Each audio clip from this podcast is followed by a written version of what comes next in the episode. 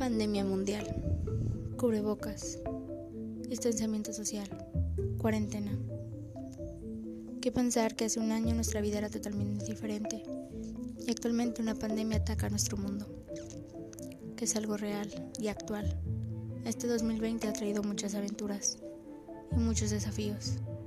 Acompáñame a mí y a mi familia a estar dos semanas aislados por la causa del COVID-19 que mi madre y mi abuela tienen.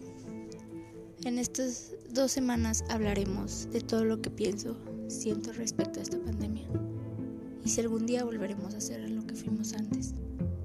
Este es un año difícil, un año que nos pone a prueba. quiero que estén aquí y me acompañen a ello.